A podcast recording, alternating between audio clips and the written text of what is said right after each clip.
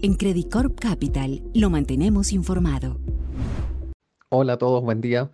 Durante la semana pasada se observó cierta tensión en los mercados financieros globales, dada la expectativa de nuevos aumentos de tasa en Estados Unidos y datos en China que evidenciaron una debilidad mayor a la esperada en la economía. En este contexto, gran parte de los activos financieros registraron retornos negativos. La renta variable americana, europea y china cayeron en torno al 2%, el tesoro a 10 años llegó a niveles de 4,3 y el dólar a nivel global se apreció.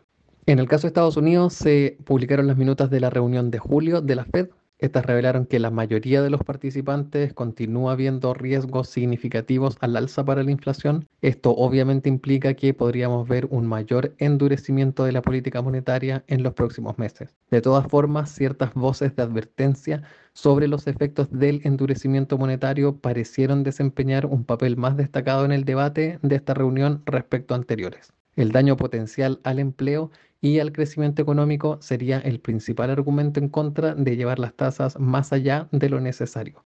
De hecho, según la minuta, un par de participantes sugirió mantener la tasa sin cambios en julio. No obstante, cifras recientes, en particular del mercado laboral, continúan evidenciando una economía robusta. El número de estadounidenses que presentó nuevas solicitudes de beneficios por desempleo cayó, apuntando a un mercado que continúa estrecho. Lo anterior se suma a un sólido aumento en las ventas minoristas en julio y un aumento en la construcción de viviendas unifamiliares, lo que llevó a los economistas a elevar sus estimaciones de crecimiento para el tercer trimestre. En el caso de Europa, durante la semana conocimos la inflación de la eurozona, que se ubicó en 5,3% anual, en línea con las expectativas del mercado y descendiendo respecto al mes previo.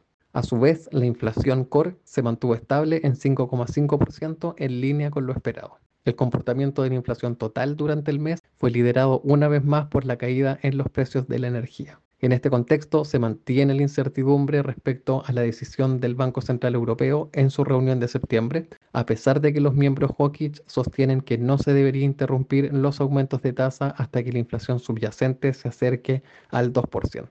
A su vez, durante la semana el, foco estuvo en Asia. En particular, el Banco Popular de China tomó por sorpresa los mercados al reducir la tasa de préstamos a mediano plazo en 15 básicos, marcando el recorte más pronunciado en tres años. Esta acción sorpresiva tendría como objetivo brindar cierta calma a los mercados luego de que varios indicadores económicos del país se ubicaran por debajo de las expectativas y surgieran preocupaciones sobre incumplimientos en el sector inmobiliario. En este contexto, el Banco Popular de China podría continuar con medidas de flexibilización en las próximas semanas, sin descartar un recorte de al menos 25 básicos en el coeficiente de reservas.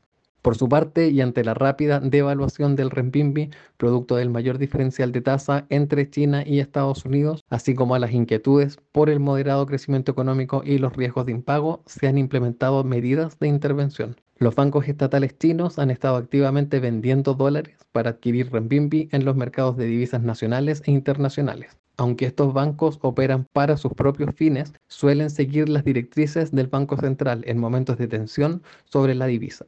Las sucursales en el extranjero de los bancos también han estado vendiendo dólares con el objetivo de alinear el yuan extraterritorial con su contraparte nacional y así mitigar su divergencia. Sin embargo, la efectividad de estas medidas sigue siendo incierta. Finalmente, y luego de una semana llena de tensión en los mercados, la firma china Evergrande presentó una solicitud de protección de quiebra ante un tribunal estadounidense, marcando uno de los mayores esfuerzos de reestructuración de deuda a nivel mundial. La reorganización de la deuda extranjera de Evergrande abarca un total de algo más de 30 mil millones de dólares, incluyendo bonos, garantías y obligaciones de recompra.